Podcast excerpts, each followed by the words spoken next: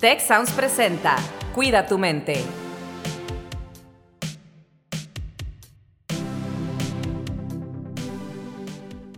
Hola, ¿qué tal? Bienvenidos, bienvenidas una vez más a un episodio más de su podcast Cuida tu mente. Mi nombre es Carlos Ordóñez y en esta ocasión nos puede acompañar la co-host de este espacio, Rosalinda Ballesteros, a quien le mandamos un saludo. Y bueno, continuamos con la gira de Cuida tu mente en los ocho campus grandes del TEC de Monterrey. El día de hoy nos toca estar en el campus Querétaro. Con un público muy, muy entusiasta y pues les agradecemos su presencia, espero que lo disfruten. Y tenemos a representantes estudiantiles de este campus. Por este lado tenemos a Dani López. Hola, hola. ¿Cómo estás, Dani? Hola, bien, muy entusiasmada de estar aquí con ustedes compartiendo este espacio. Pues bienvenida a Cuida tu Mente. Y también tenemos a Sergio Garnica, que nos acompaña representando a estudiantes del campus Querétaro. Gracias, Carlos. Igual muy agradecido de la oportunidad y el espacio para compartir con ustedes. Muchísimas gracias a nuestros estudiantes por acompañarnos y tenemos como parte del staff de bienestar estudiantil del campus Querétaro a Patti Rode. También trae porra, ¿cómo no? Muy contenta, gracias por este espacio y gracias por visitar Campus Querétaro. Pues un placer, la verdad es que nos gusta mucho visitar los campus, estar en esta gira. Y bueno, el día de hoy vamos a hablar de un tema que lamentablemente nos está afectando a muchas personas por muchos lados. Creo que es algo que se pueden pues, identificar pues cualquiera de nuestras personas que nos escuchan. Y el episodio de hoy lo hemos titulado ¿Cómo puedo detectar y prevenir el bullying? Pero bueno, Pati, me gustaría empezar contigo. En ¿Cómo podemos entender el bullying? ¿Qué es el bullying? También se le llama acoso escolar. ¿Qué, ¿Qué, es esto? ¿Con qué se come? ¿Por qué nos afecta? ¿Cómo lo hemos vivido? ¿Qué está pasando hoy en día respecto a esto? Bueno, creo que en primer lugar tenemos que partir de una situación eh, social, ¿no? Que vivimos eh, desafortunadamente en muchos países, donde la violencia es vista como algo eh, permitido, algo que se está eh, reproduciendo constantemente. Y desde ahí creo que como sociedad es difícil que podamos a veces detectar eh, qué es la violencia. ¿no? Hablando específicamente de bullying, nos referimos al maltrato psicológico o físico que puede vivir una persona o un grupo de personas por una persona o un grupo de personas en el ámbito escolar. Eh, hay tres características importantes que nos ayudan a diferenciarlo. Es eh, la primera, que es algo que tiene que ser reiterado, algo que eh, va a afectar obviamente eh, la estabilidad emocional de la persona al ser una situación reiterada y también que tiene una intencionalidad, ¿no? Como todos los aspectos de la violencia, cuando una persona lo ejerce, tiene la intención de someter o generar alguna situación de control en la persona que lo, a, a, quien lo está dirigiendo. ¿no? Entonces, esas son características principales del bullying y eso nos ayuda a detectarlo. Sergio, Dani, esta definición que nos da Patti, ¿les suena? ¿Es algo que han vivido, que han presenciado? ¿Cómo lo están percibiendo ustedes, Sergio? Pues personalmente me tocó en la primaria, eh, creo que estar de ambos lados. Primero ser la persona a lo mejor que llegaron a, a, a violentar psicológicamente y creo que tuve después la oportunidad de salir de ahí y me tocó tristemente estar del otro lado. Y pues digo, me tocó ambas experiencias darme cuenta que pues cómo se siente, que pues te violenten, también pues que no está bien hacerlo, ¿no? Y digo, han pasado muchos años después de eso, mucho tiempo para reflexionar y, y ahora estando aquí en el TEC las cosas han cambiado mucho, igual podríamos platicar en un rato de ello, pero eh, pues coincido mucho con lo que dice Patti, lo, lo entiendo y, digo, creo que al final eh, viviéndolo es como mejor se comprenda, ¿no? Y bueno, no, no es algo que, que me gusta el poder decir como, ah, yo he experimentado ambas cosas, pero pues así fue, ¿no? Uh, sí, yo también en primaria, secundaria experimenté. Creo que secundaria fue eh, donde más eh, sentí yo que recibía bullying. Y creo que muchas veces eh, la, las personas como que hacen ese tipo de acciones porque está de moda. O sea, como ves en redes sociales, o sea, tienes mucha influencia de como las demás personas que tienes a tu alrededor. Y justo, o sea, yo en secundaria me acuerdo que eh, recibía como comentarios eh, hacia mi persona, hacia mi físico, ¿no? Hacia inclusive cualquier cosa, ¿no? Detallito.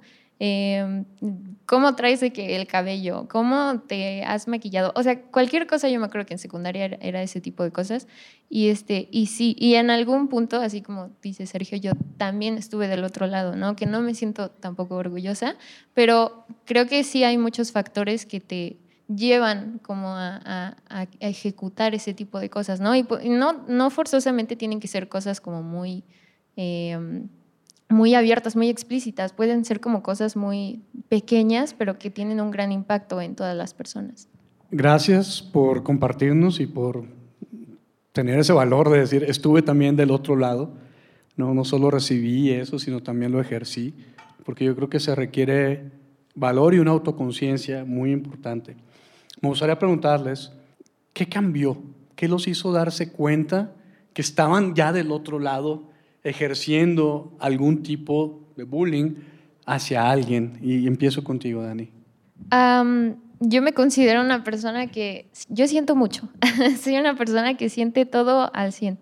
Y creo que llega un punto en el que yo sentía que con mis amigos, con mis amistades, yo ya no me sentía cómoda, ¿no? O sea, el trato que yo tenía con las demás personas, no, no me sentía bien conmigo misma. Entonces ahí fue donde yo dije, no, no me gusta cómo me siento, no me gusta como ya las relaciones que tengo. Y eso fue como lo que me hizo decir, no, estoy haciéndolo mal, ¿no? O sea, no, no es por ese camino, ¿no? Y también creo que me ayudó mucho escuchar a mis demás eh, compañeros como lo que estaban sintiendo, ¿no? Entonces llegué a empatizar mucho con, con lo que escuchaba. Entonces yo decía como, no, no, o sea, yo quiero ser como esa amiga que está ahí para apoyar a, a, cualquiera y no como alguien que ejecute, ¿no? O sea, el bullying. Pues en lo personal fue un regaño, ¿no? De la dirección de la escuela en la primaria, no acuerdo, nos contaron y pues, pues sí, se, se, expuso lo que yo y mi grupo de amigos estuvimos haciendo y, y bueno, siempre supe que estuvo mal, pero fue hasta ese momento donde me di cuenta que tenía consecuencias un poco más graves de lo que pensaba. Eh, ¿Y qué cambió? Pues sí, sí fue, claro, fue ese momento, pero digo, estaba muy chico, eso fue como en segundo de primaria, entonces realmente de ahí creo que mi sentido de dependencia y necesidad de, de encontrarme con otras personas me hizo seguir, seguirme juntando con la misma gente y me llevó a, a lo mejor no yo a hacer bullying, pero pues sí a presenciarlo y, y, y no decir nada mientras veía a mis amigos eh, seguirlo haciendo, ¿no? Y eso cambió hace pocos años, hace como cuatro años que mucho venía otra vez de mi sentido de depender, de mi sentido de, de querer ser parte de, de, algo, de alguien.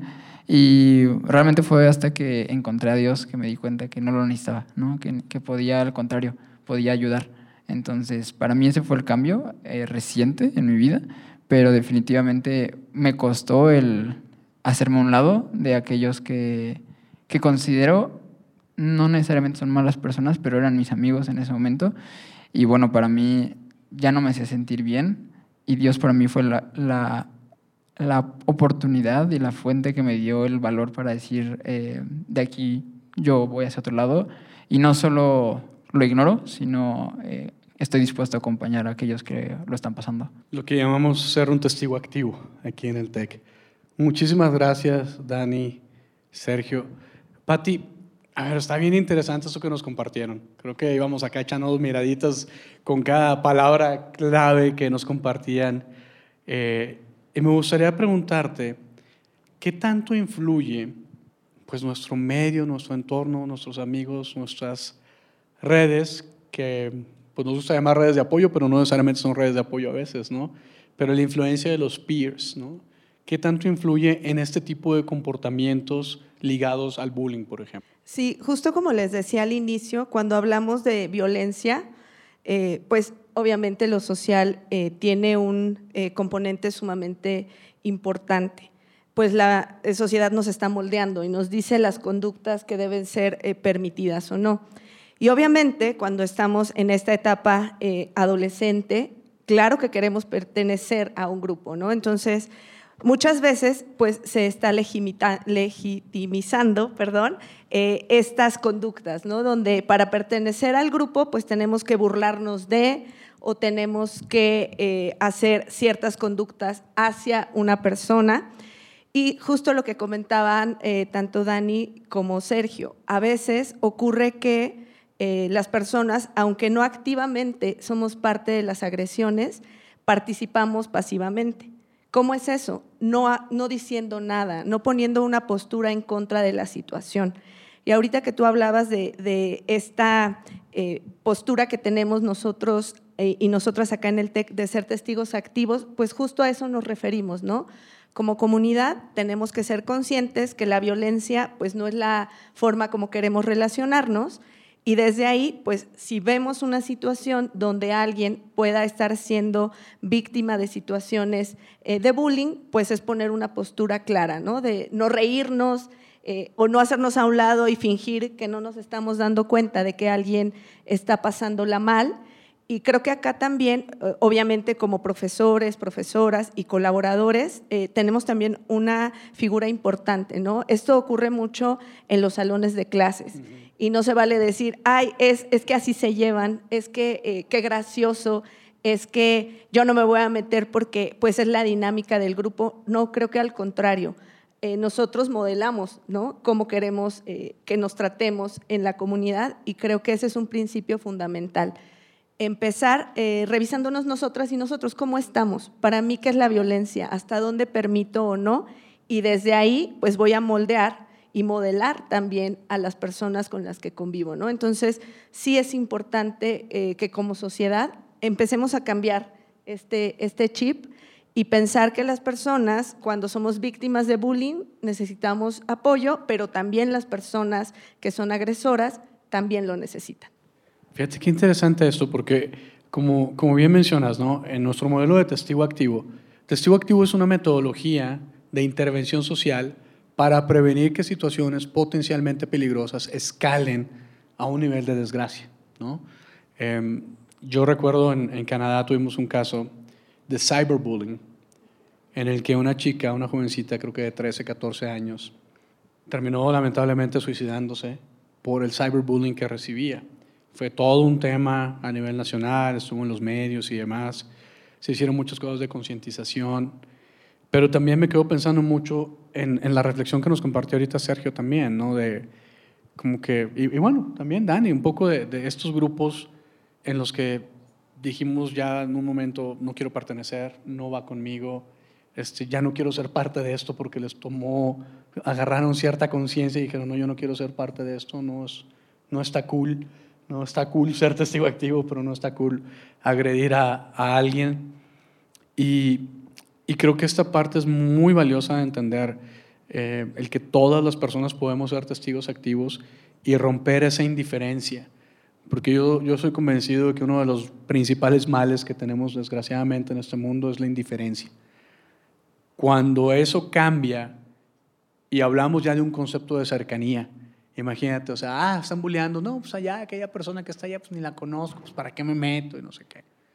Pero, oye, ¿qué tal si esa persona que ni siquiera viste bien era un ser querido tuyo? ¿No? Ya cercano. Ya eso cambia, ¿no? El concepto de cercanía cambia todo. Y el estar presenciando hechos y normalizar esto como parte de la cultura, pues tampoco, ya, ya no es la cultura que queremos el día de hoy. Definitivamente no es la cultura que queremos en el TEC. Y seguramente la mayoría de la gente estará de acuerdo en que no es el tipo de cultura que queremos en nuestra sociedad, en la que queremos vivir y desarrollarnos. Ahora, voy a regresar contigo, Patti, porque quiero preguntarte, en generaciones pues más como la mía, no de gente mayor, a lo mejor de nuestros profesores, profesoras, en mi época pues no se conocía esa palabra de bullying, ¿no? Cuando yo estaba, por ejemplo, como Sergio decía en primaria, pues no, no se conocía de bullying, no, no, se, no se oía eso. Entonces, nuestras generaciones tienden a normalizar esto y a pensar que ah, pues, es un escándalo, están exagerando. Pero ya hoy en día sí se conoce esto del bullying, se conoce de cómo se define ¿Cuáles son las posibles consecuencias que esta normalización podría tener para ti? Fíjate que esto es eh, sumamente importante. Cuando hablamos eh, de generaciones arriba, bueno, pues cuando hacemos intervenciones a veces con papás y mamás, escuchamos esto, ¿no? Esto de, eh, es que así, así es, ¿no? yo prefiero que sea eh, mi hijo o mi hija quien pegue o quien lastime para no ser lastimado o lastimada, ¿no? Entonces creo que desde ahí es donde tenemos que ir haciendo este cambio eh, de chip, ¿no? De decir, eh, no va por ahí, ¿no? Y claro que también tenemos que hacer visible las consecuencias que puede tener una persona que vive bullying. Puede haber desde cuadros depresivos, eh, puede haber ansiedad, ¿no? Y, creo que también puede haber mucho aislamiento en la persona. Entonces, cuando hablamos de se está defendiendo, pues no nos damos cuenta a veces las consecuencias que esto puede tener. Y creo que ahí el acompañamiento que podemos tener con papás, con mamás, eh, colaboradores y colaboradoras eh, es importante, ¿no? Enseñarles que esa no es la vía de, acción, ¿no? Y que, claro, tenemos que atender las eh, situaciones donde el, el estudiantado pueda tener conflictos donde no se esté dando la comunicación, pero jamás la violencia va a ser la vía eh, validada, ¿no? sino vamos a dialogar, vamos a desarrollar a lo mejor algunas herramientas de comunicación, eh, asertividad, límites claros, pero creo que la violencia jamás es, es, es la vía. ¿no? Entonces, creo que eso es súper importante, seguir capacitando papás, mamás y pues toda la comunidad. Y fíjate que hace, hace rato que Sergio mencionaba de que, pues bueno, a él lo habían lastimado, violentado, y luego a él le tocó estar del otro lado. Me recordó una frase que, que se dice mucho en el área de, asuntos estudiantiles en los Estados Unidos, que, nada, que en inglés dice, hurt people, hurt people. O sea, gente lastimada lastima gente. Entonces, creo que eso nos puede pasar, y tal vez fue lo que ustedes, a lo mejor inconscientemente, hasta que tomaron esa conciencia, vivieron, ¿no? O sea, lo lastimaron y a lo mejor eso era parte normal de, la interacción y luego ustedes lastimaron gente. ¿Cómo la ven ustedes, Sergio? Justo eso quería resaltar, lo mencionaba Patti, lo mencionas tú también, Carlos. para mí fue un momento darme cuenta que no tenía amor en mi vida, ¿no? O sea, a lo mejor lo tenía, pero no como lo quería, no como lo esperaba, o no me daba cuenta de ello. Y me ha tocado verlo ahora un poco eso, o sea, eh, a veces, pues sí, el, regaño en ese momento pues me ayudó, pero pero no lo cambió en ese momento, ¿no? O sea, me, detuvo a lo mejor de esa situación, hubo una consecuencia, pero no cambió mi persona, ¿no? Eh, y, creo que eso vale poco en ese aspecto, porque pues al final lo pudo haber potenciado, ¿no? Si a lo mejor mi personalidad hubiera sido diferente eh, o, o, el contexto hubiera sido distinto, pero creo que irnos dando cuenta de eso, o sea, que al final me he dado cuenta mucho en las relaciones personales, igual en la carrera un poco, la teoría es bien padre, pero el compromiso en la práctica es lo que hace falta, ¿no? O sea, porque honestamente ahora estando de este lado, me cuesta más hacer las cosas bien, eh, comprometerme con, con las cosas que veo, con las cosas que creo, me cuesta más tener ese compromiso y convicción de no desviarme, de no dejarme ir porque por aquí ahora se ve, como decía Dani ahorita, más popular o, se ve un poco más de moda ese compromiso, la verdad que ha sido cuestión de, comprender que primero soy amado, entonces lo puedo dar. Entonces, como el, pensar en acercarme a alguien que está haciendo algo, que está violentando con violencia, yo lo viví, ¿no? Y ahorita lo mencionaban, o sea, no, no va a llevar a ningún lugar en ningún momento. Pero me he dado cuenta, y me ha pasado, por ejemplo, pasa mucho en la casa a veces, o con mi mamá y mis hermanos, o conmigo, que surge una acción a la que la reacción natural sería una sería violencia, ya sería gritar, sería algo, y reacciona mi mamá con un abrazo, cambia la situación, ¿no? Y, para mí también así cambió mi vida, de esa manera, dándome cuenta que oh, sí, la regué, y bien duro, pero me amaron. Entonces ya no tengo por qué reaccionar de esa manera, ya no tengo una razón de, de reaccionar así, ¿no?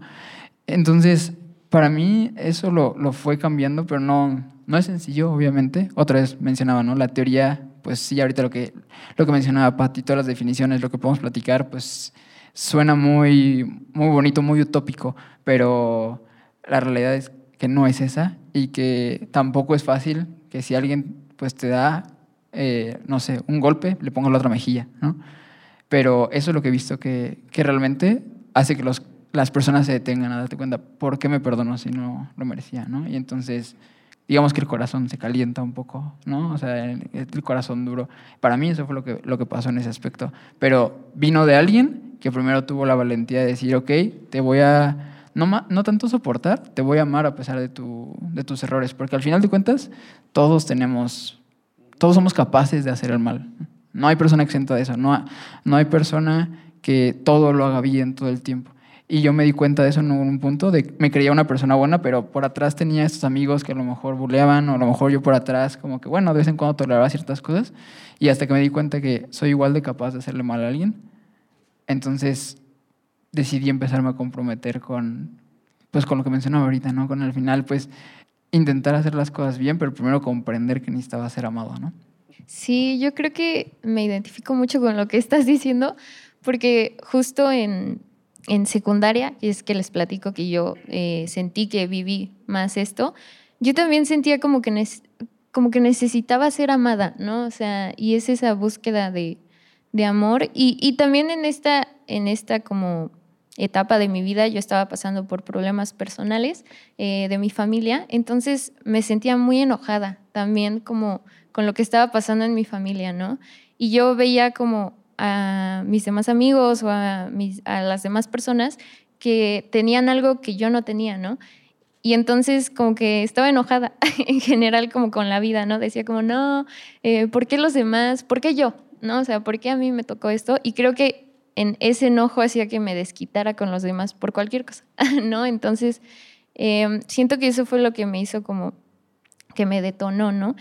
Pero también er- era mucho mi enojo y que no me di cuenta que, o sea, estaba alejando a las personas que yo quería, ¿no? O sea, al, decir comentarios hirientes, al, pues sí, al tratarlos no de una bonita manera, ¿no? Entonces, eh, cuando me di cuenta que en vez de, de, de, porque yo necesitaba como a las personas para sentirme como bien, eh, me di cuenta que en vez de como re- eh, eh, recibir ese apoyo, yo solita lo estaba alejando, ¿no? Entonces ya fue mm, cuando me di cuenta que dije, no, tengo que cambiar mi actitud, ¿no? Entonces, y también eh, justo hablé con, con, con mi hermano, que mi hermano me dijo como, tranquila, todo va a estar bien, ¿no? Y que él se acercara y que me dijera eso y que me escuchara, fue como que ese, ese enojo, esa rabia se, se, o sea, se canalizó, ¿no? Entonces como que dije, ah, ya no tengo que, o sea, no tengo que comportarme de cierta manera o no tengo por qué seguir como ciertas modas que mis amigos me imponen para sentirme como aceptada en un lugar, ¿no? O eh, sí, entonces siento que, que sí, o sea, es, es darse cuenta que, que estás haciendo algo mal, pero no fue hasta que mi hermano me lo dijo como, hey, no, o sea, eh, ojo. Entonces ya fue que ahí dije, oh, sí, voy, no estoy yendo por buen camino. Y también es esta como parte como satisfacción personal que yo no la sentía, ¿no? Decía como, no, hay algo en mí que no, no, no me gusta. Y entonces ya fue que cuando empecé a cambiar como esa actitud, me, empecé a dar cuenta que las bromas que hacían mis amigos no me gustaban, o sea, y cómo trataban a las demás personas, como yo trataba a las demás personas. No fue hasta que cambió todo eso que realmente encontré eso que decía me hace falta, lo encontré en mí misma y no necesariamente en los demás, ¿no? Entonces, eh, sí. Fíjate qué profundo esto que nos comparten nuestros estudiantes, Pati, porque además me, me encanta porque confirma lo que siempre digo, ¿no? En el área de bienestar estudiantil hacemos las cosas con base en datos, en evidencia, en lo que estamos viendo. Les hablaba hace rato de, al inicio, ¿no? De- en la previa, digamos, de los factores de riesgo y los factores de protección. Y ustedes han mencionado cosas súper profundas, gracias. Y me gustaría también compartirles para quienes no saben y que son parte de la comunidad Tecno, un programa que tenemos que se llama Sí, Amor Propio. ¿Por qué? Porque creemos que ahí está la raíz de muchas cosas que experimentamos más adelante en nuestra vida. Entonces, para nuestra comunidad Tech, para nuestros estudiantes, busquen este programa en sus campus. El próximo semestre puedan inscribirse en este programa de Sí, Amor Propio, que es el primer eslabón de una cadena del programa insignia de bienestar integral y compasión que tenemos. Entonces está muy relacionado con todo eso que nos están diciendo. Y bueno, hace ya como cinco minutos entramos a la etapa de cierre del episodio, se nos va rapidísimo, pero ha estado muy interesante lo que nos han compartido. Eh, ¿hay algo que, que, te gustaría mencionar? Ya ves que el episodio se va rapidísimo. Eh, ¿Qué crees que es importante para nuestra audiencia conocer y, que sepan antes de que cerremos este episodio? Sí, creo que es importante saber qué hacer ante una situación como esta. Y en primer eh, lugar, si somos testigos de una situación de bullying, creo que es importante creer en la persona, ¿no? Eh, y tener un acercamiento muy cálido. Eh, justo ustedes lo mencionaban, ¿no? El que alguien te escuche y valide el cómo te estás sintiendo es el paso eh, que te puede ayudar a salir de la situación. Y también tengamos a la mano recursos de ayuda para estas personas, ¿no? Acuérdense que reconocer que estamos viviendo una situación de bullying no es fácil porque justamente eh, a veces de tanta agresión pues podemos empezar a sentir que es normal, que lo merecemos, que exageramos. Entonces, el que alguien pueda llegar y decirte, oye, eso no es normal, eh, busquemos ayuda, es un paso eh, súper importante. Si somos nosotras o nosotros quien lo estamos viviendo, pues acerquémonos a los recursos.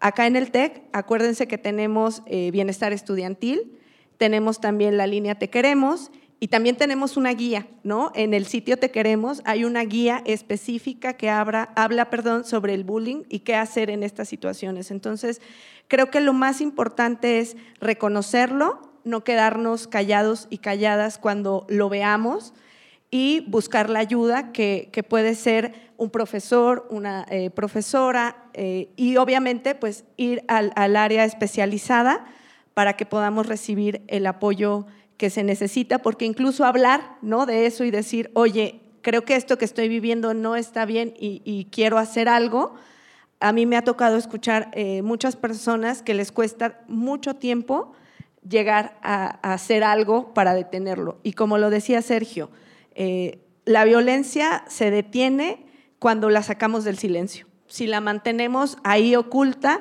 y si somos cómplices y decimos todo está bien, no pasa nada, pues la perpetuamos. Sí, creo que nosotros como estudiantes, o al menos en lo personal, creo que es fácil a veces hacer cosas por, por amigos, ¿no? Ahorita que mencionabas, Patti, pues hay gente que a lo mejor se va a tardar o nunca va a querer hablar, ¿no? De las situaciones que está viviendo y a lo mejor uno como familiar, como amigo, pues puede hacer muchas, o a lo mejor tiene más, otra vez, menos indiferencia y tiene esta, este, senti este sentimiento de quiero ayudarte porque te quiero, porque hay una relación entre nosotros dos pero hay mucha gente que, que, no tiene eso, ¿no? Hay gente que aquí pasa sus días, entra y sale y, y por dentro está viviendo una realidad que, que, otros no ven o que pocos la pueden comprender. A lo mejor en casa no, no, se ve y a lo mejor amistades tampoco hay. En lo personal creo que el ser humano, además de tener una necesidad de ser amado, también una necesidad de ser conocido. Y la verdad es que hablando de prevenir el bullying, eh, uno tiene que estar dispuesto a ayudar desinteresadamente, porque pues sí, si ayudo a mi amigo, a lo mejor eventualmente me puede pagar, ¿no? Eh, no necesariamente económicamente. O si ayudo a mi, familia, pues bueno, eh, el núcleo familiar está bien, pero ¿qué hay de aquellos que no tienen cómo pagarte, ¿no? Y, y en lo personal creo que me ha tocado, por el programa de Peer Mentor me ha tocado eso, eh, el programa Embajadores también, el poder escuchar historias de personas que al final no te van a pagar de regreso, y creo que el poder haber vivido cosas anteriormente, que bueno, otra vez no, no estoy feliz que hayan pasado, pero agradezco lo que puedo haber aprendido de ello, me ha podido ahorita llevar y, y, poder darme la oportunidad de realmente decirte, sí te quiero conocer. O sea, no vengo simplemente a, pedirte algo a cambio, no vengo a, tomar, eh, no vengo indiferente, no vengo a, escucharte a lo mejor no vamos a súper amigos después de esto, pero creo que eso muchas veces abre la oportunidad de que, ok, si esa persona no va a hablar, yo puedo eh, a lo mejor ir a, avisar, ¿no? Y puedo ir a, hacer el, testigo activo que estamos haciendo. Entonces, creo que si uno no tiene la disposición de conocer e interesarse por las personas de manera desinteresada, pues no se logra mucho tampoco. Sí, justo. O sea, yo creo que es importante que si tienes la oportunidad, si tienen la oportunidad de ayudar a alguien, tómenla, háganlo, ¿no? O sea, porque eh, la ayuda puede venir desde cualquier acción pequeña, o sea, puede ser de necesitas algo, ¿en qué necesitas que te escuche? ¿no? O sea, solo con escuchar a la persona ya es suficiente a veces, ¿no? Y sí, justo creo que eh, es también evaluar cómo nos estamos sintiendo, entender cómo se sienten las demás personas. Y yo les invito mucho pues, a que justo, o sea, reconozcan todos sus sentimientos, este, para que sepan también cómo es su trato con las demás personas, ¿no? Y sí, yo, yo en lo personal, eh, cuando me siento muy frustrada o me siento como con las emociones así a full, eh, yo me he acercado al Departamento de Bienestar, entonces también los invito a que asistan al, Departamento de Bienestar, también está la línea de Te Queremos. Y la verdad es que eh, yo el apoyo que he recibido ha sido muy, muy enriquecedor, entonces sí me ha tranquilizado a mí mucho. O que se acerquen con alguna persona de confianza, ¿no? También que no se guarden cosas, o sea, que tengan, tengan esa como voluntad de sacarlo todo, porque también cargar con muchas cosas es como lo que nos hace eh, justo, ¿no? O sea, eh, a veces tratar mal como a las personas. Y sí, o sea, no, si están viendo que hay alguien que está sufriendo, o sea, o que está pasando por un mal momento, siempre acercarse y decir, eh, no, a lo mejor no tengo la respuesta, pero pues estoy aquí para escucharte y puedo ser el hombro en el que te puedes recargar si necesitas llorar o si quieres que te abrace, aquí estoy. O sea, eso, o sea, son detalles muy pequeños, pero al final eh, son detalles que cuentan. Entonces sí, yo los invito. Claro, porque rompes la indiferencia. Sí, justo. Justamente. Eh, gracias, la verdad ha sido un episodio bien profundo. Eh, para la audiencia, para el público que nos escucha, que no es necesariamente parte de la comunidad tech, en el sitio Te Queremos, eso se escribe TQ, TQ. Eh, en la descripción del podcast pueden encontrar ahí el link para que lo visiten. Pueden encontrar ahí nuestra guía que mencionaba Patti de qué hacer en situaciones de bullying. Pero también pueden encontrar, ese programa está abierto, disponible para toda la gente que nos escucha en cualquier parte del mundo, un programa que se llama Mis Valores y Yo. Justamente lo que mencionaban nuestros estudiantes, ¿no? Tanto Dani como Sergio, de repente andamos en grupos que realmente no van con nosotros, pero no nos cuestionamos si realmente queremos pertenecer a ese grupo. Cuestionémonos eso. ¿Cuáles son nuestros valores? Por eso la parte de autoconocimiento es fundamental y eso se ve en el programa de ese amor propio. Pero mis valores y yo es una etapa, es una, es una partecita de este programa mayor y está disponible para todo público a través del sitio Te Queremos, mis valores y yo. Ahí está. Y bueno, muchas cosas que nos compartieron, muchísimas gracias. Creo que me voy con la invitación a nuestro público, a nuestra audiencia, de que nos demos la oportunidad de dejar de amar el poder y que nos demos la oportunidad de experimentar el poder del amor. Que eso me, me, queda muy presente con lo que nos compartieron, sobre todo aquí Dani y Sergio. O sea, el bullying es ejercer poder, es ejercer algo sobre alguien, ¿no? Y la gente como que por alguna razón le gusta eso de repente. Pero qué diferencia sería si nos ponemos a experimentar y a compartir el poder del amor. Y con eso nos vamos. Muchísimas gracias. Les esperamos en un próximo episodio de Cuida tu mente.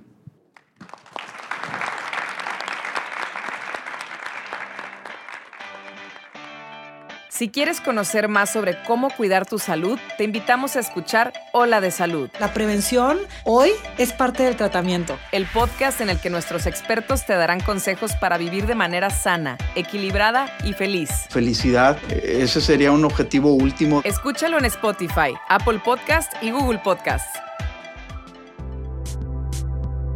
Gracias por escuchar un episodio más de Cuida tu mente. Productora ejecutiva de Tech Sounds, Liz Siller.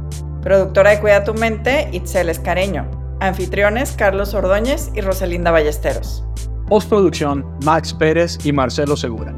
Les invitamos a escuchar el siguiente episodio de Cuida tu Mente y el resto de los programas de Tech Sounds en Spotify, Apple Podcasts, Google Podcast, Amazon Podcast y tech.mx diagonal tech-sounds.